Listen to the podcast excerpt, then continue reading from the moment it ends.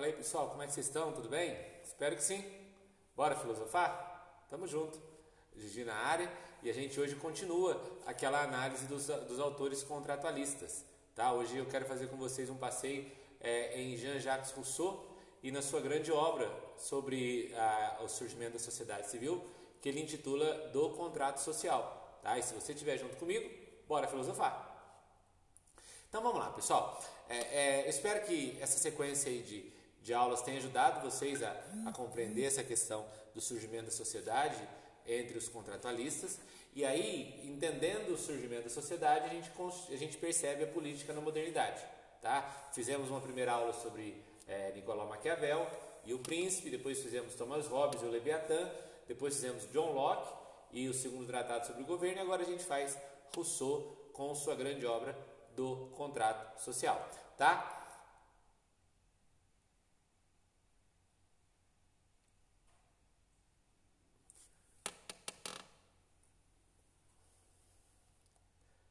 Só que para a gente entender o contrato social do Rousseau, é, eu preciso recorrer a uma obra anterior à do contrato social. Porque, na verdade, a, a do contrato social, que é a obra que a gente vai analisar, ela acaba sendo uma, um desdobramento do primeiro livro que o Rousseau escreve, nesse sentido, que ele vai batizar de a, a, o discurso sobre a origem das desigualdades entre os homens. Nesse primeiro livro, o que o Rousseau está tentando entender, na meados do século XVIII, é o que, aconteceu com a natureza do homem. Em que momento nós nos tornamos desiguais? Qual é, na visão do Rousseau, a origem dos conflitos entre os homens? A gente só vai conseguir compreender o contrato social, o, o livro fo foco dessa aula, se antes eu fizer um apanhado da, do discurso sobre a origem da desigualdade entre os homens e cidadãos que o Rousseau escreve. E nesse primeiro livro, que ele vai tratar da desigualdade, ele vai partir da ideia dele de estado de natureza ou estado natural. E ele vai entender que o estado natural é uma condição de um bom selvagem. O que seria essa condição de bom selvagem? Para o Rousseau, antes do surgimento de, uma, de, uma, de um probleminha que eu vou trabalhar com vocês aqui a dois minutinhos, nós éramos todos bons e vivíamos de forma harmônica. As primeiras sociedades Antes do surgimento da sociedade civil, a, a, os primeiros homens, eles viviam sem conflito. Essa, essa primeira sociedade, esse estado de natureza que o, o Rousseau está identificando, é um estado onde os homens eles eram solidários, eles eram livres, eles de alguma maneira eram felizes. O Rousseau está entendendo que aconteceu alguma coisa no meio do caminho entre os homens que tirou os homens dessa condição de bom selvagem. No momento em que nós passamos a viver em sociedade, nós perdemos essa natureza boa. É nesse momento que vai nascer a frase mais famosa do Rousseau: O homem nasce bom, a sociedade o corrompe. Por quê? Porque no estado natural, que alguns autores chamam de um estado romântico, outros autores chamam de um estado utópico, nós éramos bons. Nós conseguíamos viver de forma harmônica. Nós éramos felizes. O problema, na visão do Rousseau, é quando aparece isso aqui, ó, a propriedade privada. A propriedade privada, na visão do Rousseau, é a origem das nossas, do nosso estado de guerra. A propriedade privada, segundo Rousseau, é onde todos os problemas entre os homens vão aparecer. O que, que corrompeu a natureza do homem? O surgimento do capitalismo, o surgimento da propriedade. O que o Rousseau aqui está dizendo é o seguinte: olha, antes do surgimento do Estado civil, da sociedade civil, tudo era de todos. Não havia competição entre os homens. No momento em que um homem decidiu firmar um, quadrado dentro de uma terra e falar: oh, Isso aqui é meu, acabou a igualdade, surgiu a desigualdade e junto com ela surgiu o estado de guerra. Para Jean-Jacques Rousseau, a sociedade ela precisa surgir de tal modo que os homens saiam desse estado de guerra. E aí ele vai propor um contrato social. Nesse primeiro livro, A Origem da Desigualdade entre os Homens, ele vai propor um primeiro contrato que ele percebe que não vai dar muito certo. Porque esse primeiro contrato que ele propõe nesse primeiro livro, ele, na, na, usando uma expressão do próprio Rousseau, esse contrato ele nasce podre. Ele nasce injusto. Porque esse contrato social, ele já vai surgir em meio a uma sociedade desigual. Esse contrato social, ele ao invés de nos tirar do estado de guerra, ele vai gerar mais conflito entre ricos e pobres. Porque ele vai sempre preservar o direito dos ricos. Na visão do Rousseau, essa sociedade ela já está corrompida. Vejam, nós nascemos iguais, nós nascemos livres, nós nascemos solidários, nós nascemos felizes. Quando um de nós passou a considerar que aquilo era dele, acabou esse princípio utópico e romântico que Rousseau identifica. Aí nós entramos em estado de guerra. Logo, é necessário surgir uma sociedade civil que tente trazer um homem de volta a essa sociedade livre, igualitária. Mas enquanto houver propriedade privada, as, os conflitos e a desigualdade ela vai sempre existir. Porque vejam, se eu considero que algo é meu, e se eu considero que uma pessoa depende daquilo que é meu, já existe uma desigualdade. De, comigo, que possuo, e aquele outro que depende, que precisa. Então é necessário surgir uma nova sociedade onde coloque os indivíduos numa condição de igualdade. E aí vai nascer o segundo livro do, do, do Rousseau, que é o eixo central da, dessa aula, que é o do contrato social. E o livro do contrato social, o Rousseau ele divide em quatro partes. A primeira parte ele vai tratar especificamente do contrato. Beleza. Na, na, no discurso sobre a desigualdade entre os homens, o Rousseau já entendeu que nós vivemos numa sociedade desigual e corrompida. E nós precisamos retomar aquela condição de liberdade e igualdade. E essa condição de liberdade e igualdade, ela só vai existir em meio a um contrato social, em meio a um pacto social. A primeira tentativa que ele propõe no, na, no discurso sobre a origem da desigualdade entre os homens e cidadãos fracassou, porque já nasceu podre. Então, beleza. Então, nesse livro, de 1762, o Rousseau vai falar: olha, vamos fazer esse, vamos fazer esse, é, esse contrato baseado em alguns pilares. Porque se for dessa forma, a gente volta a uma condição de liberdade e igualdade.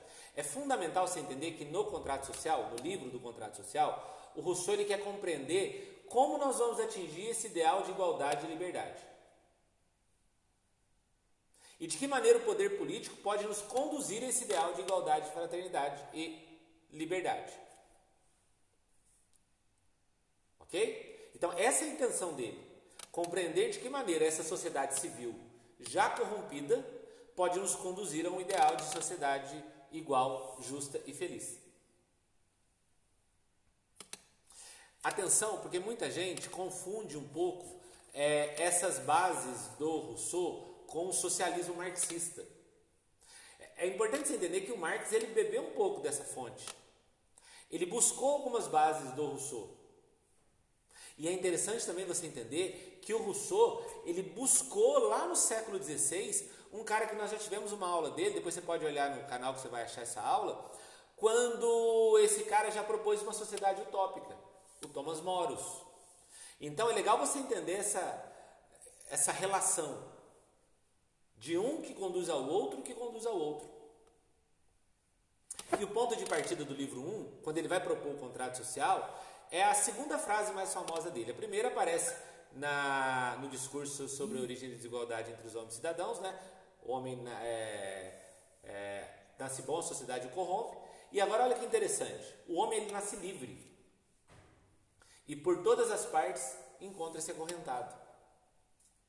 O Rousseau aqui ele está entendendo, gente, que por mais que eu queira voltar àquele estado de natureza, eu não consigo mais. Porque eu estou preso a uma estrutura desigual. Por isso que aquele contrato do, do primeiro livro nasceu podre. E aí ele vai propor uma nova forma de vivenciar esse contrato social. E ele vai partir da seguinte, da, da seguinte ideia: a ordem social, a, a, quando ele fala de ordem social, ele está falando da sociedade civil, tá? Da lei, do direito.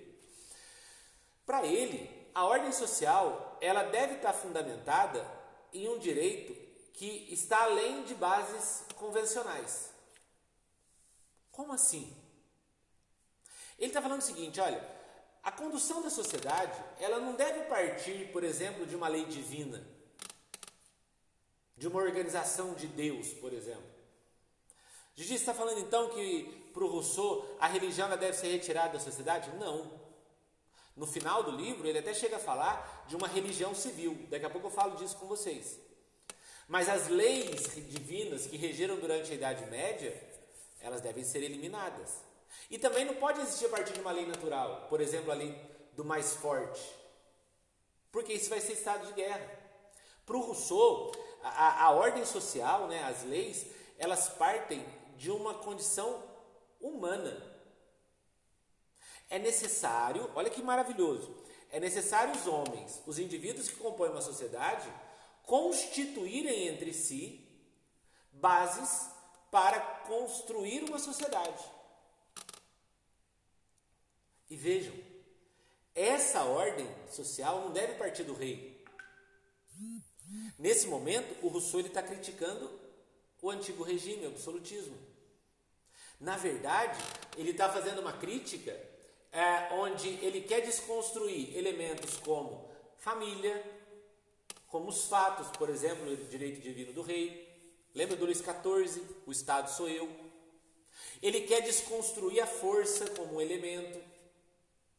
Para o Rousseau, o direito, esse contrato social, essa ordem social, esse pacto, deve nascer dos próprios indivíduos, que vão compor um corpo político capaz de estabelecer as leis que regem aquela sociedade. Ele está entendendo então que o direito parte de uma convenção unânime de associação. Então, cabe aos indivíduos que compõem essa sociedade estabelecer o que é melhor para eles. E cabe ao rei, nós vamos tratar disso daqui a pouco, cabe ao rei cumprir a vontade do povo. Para o Rousseau, esse contrato social, ele deve partir dos próprios homens. Tem que acabar com esse negócio de direito divino do rei. Porque quando o rei cumpre a sua própria vontade, ele está desconsiderando isso aqui, ó a vontade geral. Ele está desconsiderando a vontade geral. Esse contrato social ele deve partir de um interesse comum. O contrato social, segundo Rousseau, deve partir de um interesse dos indivíduos. E ao mesmo tempo, esse contrato social, ele deve partir da necessidade da existência de um soberano. E aqui eu chamo a atenção de vocês para um detalhe. Ah, assim como Hobbes, o Rousseau também defende a necessidade de um soberano na sociedade. Tanto Hobbes quanto Rousseau entendem que é necessário existir um, um soberano. Só que o Hobbes, ele entende que o soberano deve ser o rei. Que sabe o que é melhor para o povo e faz com que o povo execute aquilo. Para o Rousseau, o soberano é o próprio povo. O poder emana do povo. As leis surgem a partir do povo. E todos os membros da sociedade definirem uma convenção unânime para que aquela sociedade possa ser conduzida. Nesse momento vai nascer o Estado Civil e junto com o Estado Civil vai nascer um novo homem. É o nascimento do novo homem. E que novo homem é esse? Que vai se aproximar da liberdade, que vai se aproximar da felicidade. Porque com a estrutura como estava sendo conduzida, baseada numa propriedade privada e no antigo regime, nós não seríamos felizes. Na verdade, nós seríamos corrompidos. Ok? Aí vai partir para o segundo livro, para o livro 2. No livro 2, a intenção do Rousseau é discutir a questão do, da soberania e da lei. Já entendido no livro 1 um, quem é o soberano, agora ele quer entender como que esse soberano, o povo, deve proceder. E depois ele quer entender como que as leis devem surgir. E, e ele parte da ideia de que a soberania ela tem duas características fundamentais. Primeiro, ela é inalienável. Todo o corpo da sociedade deve aceitar essa soberania. Ela não deve, ela não pode ser violada. E ao mesmo tempo, ela é indivisível. Para o Rousseau, a soberania ou a vontade geral, ela corresponde ao povo inteiro, ela corresponde a uma parte do povo. Eu não posso ter como dimensão da, da, da soberania um grupo específico, porque isso viola a questão do povo soberano. Mas isso não significa que ele está defendendo a vontade de todos, porque para o Rousseau, vontade de todos é diferente de vontade geral. Entendam. O Rousseau, nesse momento do livro, ele está entendendo que é impossível alcançar a vontade de todos. É impossível. Porque num pleito, por exemplo, numa eleição, você vai ter aqueles que vão optar por um segundo caminho. Só que esses que optaram por um segundo caminho e que não venceram uma eleição, por exemplo, eles de alguma maneira, eles abrem mão de parte da sua liberdade para legitimar aquilo que a vontade geral decidiu. Porque, por exemplo, enquanto vontade geral é a soma das vontades desculpa, enquanto a vontade de todos é a soma das vontades particulares, a vontade geral é aquilo que tem em vista apenas o bem comum.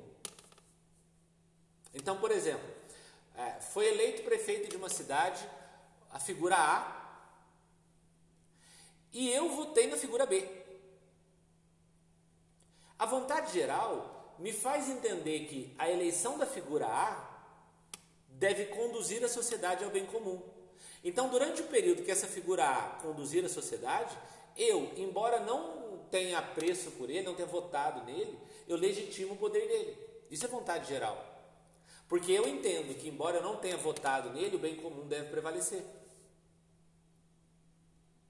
Enquanto a vontade de todos busca satisfazer interesses particulares, a vontade geral ignora os interesses particulares, porque para a vontade geral o importante é o bem comum.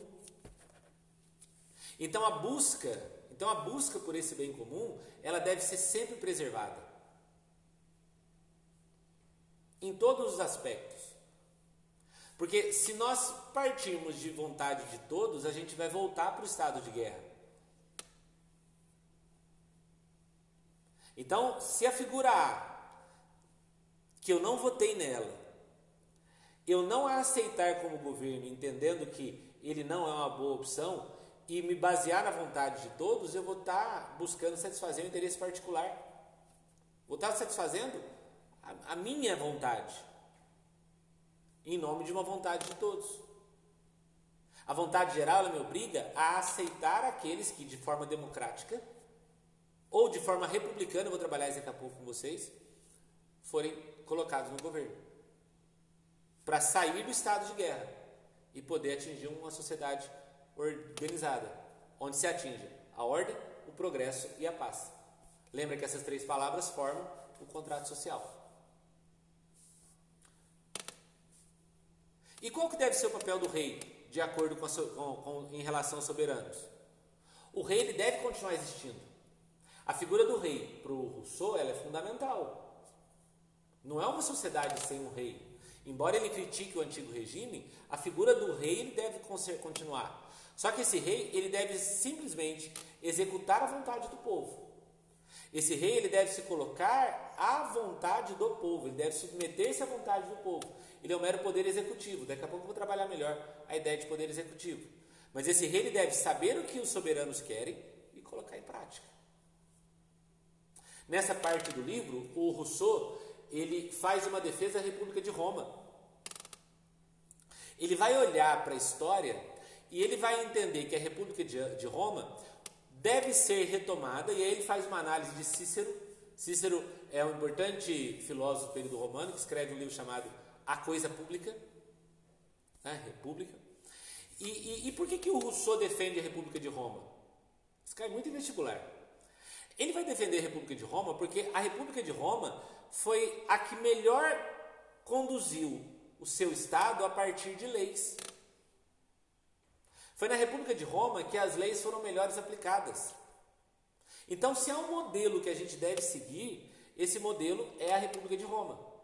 Porque conduziu a sociedade a partir das leis. Mas, Gil, o que é lei para Rousseau? Para ele, lei é aquilo que nasce da vontade geral. E aí ele volta a uma reflexão do livro 1. A lei ela não parte da família, a lei ela não parte de divindades, a lei ela não parte de um fato, por exemplo, o direito divino do rei. Não. A lei ela parte dessa vontade geral. Uma vez que eu já entendi que vontade geral é a busca pelo bem comum e é desvincular de, de interesses particulares, aí o Estado está pronto para nascer. O contrato social está pronto. E aí, ao olhar para a República de Roma, Rousseau percebe que nela essa ideia de lei foi melhor aplicada. Por isso que ele faz uma defesa a Cícero e a República de Roma. Porque na visão do Rousseau, a, a, as leis, quando nascem da vontade geral, elas não são aplicadas por meio de força.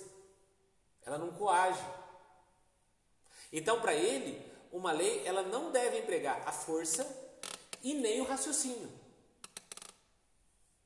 Leis aplicadas por meio de força ou por raciocínios, elas não são vistas por um bem comum. Como assim raciocínio? Quando a lei é muito difícil de ser compreendida pelas pessoas. Você pega a, a, aquele conjunto de leis que ela é muito interpretativa, que ela leva a muitos caminhos para ser aplicada, isso não vai dar certo. Lei ela é objetiva.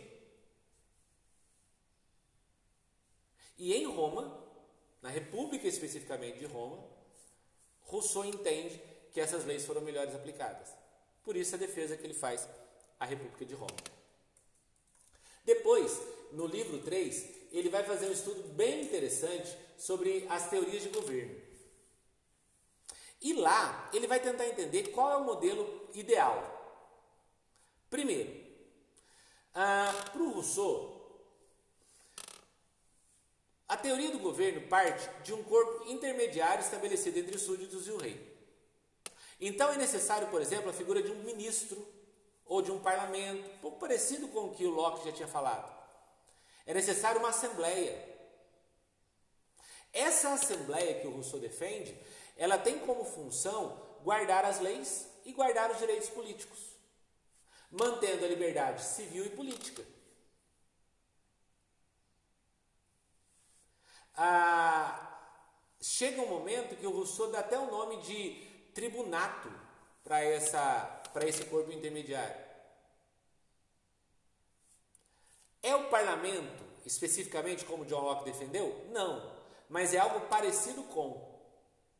Porque no John Locke, a ideia do parlamento, ele está acima do povo e abaixo do rei. É a Câmara dos Lordes, por exemplo. Para o Rousseau, esse corpo intermediário, ele parte do próprio povo. É esse povo que vai escolher os melhores preparados para executar essa função, para compor esse tribunal, para compor esse órgão, essa instituição. E aí, ao referir-se a isso, ele vai falar, por exemplo, a democracia. A democracia, como Péricles sonhou em, na Grécia Antiga, ela nunca existiu e ela nunca vai existir. Para o Rousseau, a democracia de Péricles, ela pertence às divindades. Um governo tão perfeito como aquele sonhado por Péricles, ela não convém aos homens. Os homens não vão alcançar esse governo perfeito. Então a democracia propriamente dita, sonhada na idade de ouro de Atenas, ela não vai ser alcançada. A aristocracia, o Rousseau fala, olha, existem algumas aristocracias. Tem uma aristocracia que ele chama de aristocracia natural, aristocracia pela força. Essa que é natural ou pela força também não vai ser alcançada. Mas pode ser alcançada uma aristocracia eletiva. Então, o que, que o Rousseau está fazendo? Ele está propondo uma aristocracia com bases em uma democracia. Ora, se o governo de todos, sonhado por Péricles, ele não vai ser alcançado, então você pode ter uma democracia, aspas, aristocrática, onde esse povo eleja os melhores.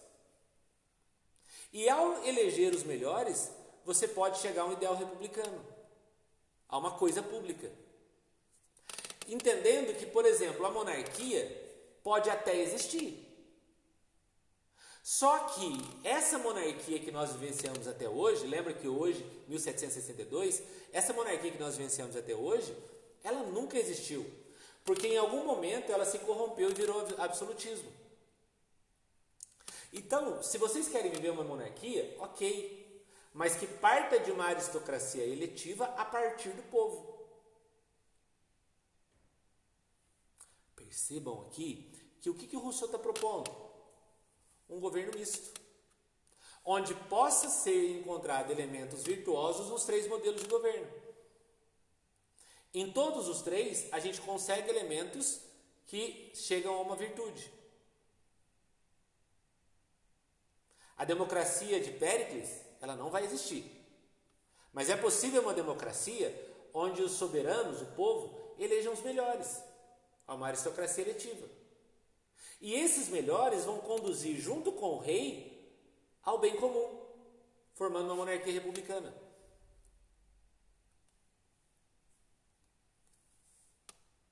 Percebam como que é essas bases, quando chegar na Revolução Francesa, elas vão ser incorporadas. Porque isso vai servir perfeitamente para acabar com o antigo regime. Vocês entenderam? O livro 3 ele é um tiro no antigo regime, um tiro bem dado no antigo regime, a ponto de formar na França um movimento revolucionário. E por último, o livro 4, o Rousseau ele vai fazer um estudo mais aprofundado sobre a ideia de vontade geral e das instituições políticas. Primeiro ele vai trabalhar a questão da vontade geral, e ele vai dar para a vontade geral cinco características.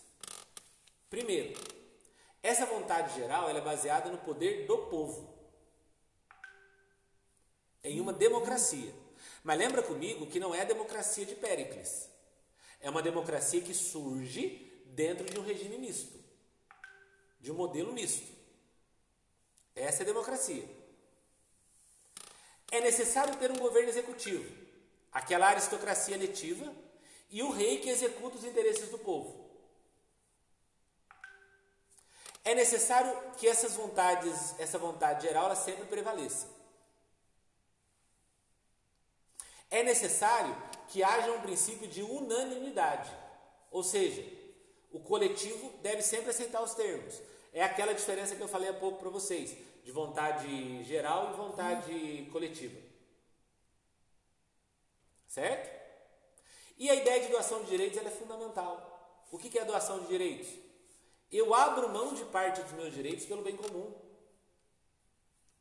Eu tenho que alcançar uma, um nível tão elevado de maturidade da minha consciência que eu decido abrir mão de parte dos meus interesses para que a sociedade possa prevalecer, em nome desse bem comum. E aí, nesse momento, o Rousseau ele vai falar sobre as instituições. E ele vai fazer uma crítica ao judaísmo e ao cristianismo. Ele vai dizer: olha, as antigas religiões, e aí quando ele está falando de antigas religiões, ele está falando do cristianismo, do judaísmo e do islamismo. Lembra que a Europa ficou durante mais de mil anos dominada pelo, pelos islâmicos? Então aqui ele faz uma reflexão ao islamismo. Ele fala: olha, a gente tem que tirar essas antigas religiões do corpo político, porque elas estabelecem leis divinas. E a gente já entendeu até aqui da aula que as leis divinas elas devem ser superadas. Agi, então você está dizendo que a gente tem que eliminar a religião? Não. Para o Rousseau, deve nascer uma religião civil. Essa religião civil ela deve ser compatível ao corpo político. Então você pode ter uma religião, só que essa religião ela não pode ser soberana nas suas ações. Ela deve ser compatível a, aos interesses do povo. Então deve surgir de alguma maneira divindades ou religiões que se, que, que se submetam à vontade geral. E ele faz um estudo bem interessante sobre educação. E ele entende que o Estado ele deve conduzir o homem a uma educação. Porque por meio dela nós atingimos a volta do nosso estado natural. É através da educação que o homem vai retomar a sua condição de perfeito. Algo que o Rousseau chama de perfectibilidade. Ok? Então é isso. Com essa aula do Rousseau, eu fecho os podcasts sobre, sobre contrato social. No próximo podcast, a gente vai fazer uma análise das ciências políticas segundo Montesquieu. Eu sou Giovanni Jacob. Se você está gostando dos meus podcasts, arroba Bora Filosofar, vai lá no, no meu Instagram, me manda um direct lá, dá sua opinião. É, youtube.com.br Bora Filosofar, eu tenho muita, muito conteúdo de filosofia lá também, dá uma olhadinha lá, que vai ser para mim muito bacana interagir com vocês. Ok? Se você quiser continuar comigo, bora filosofar.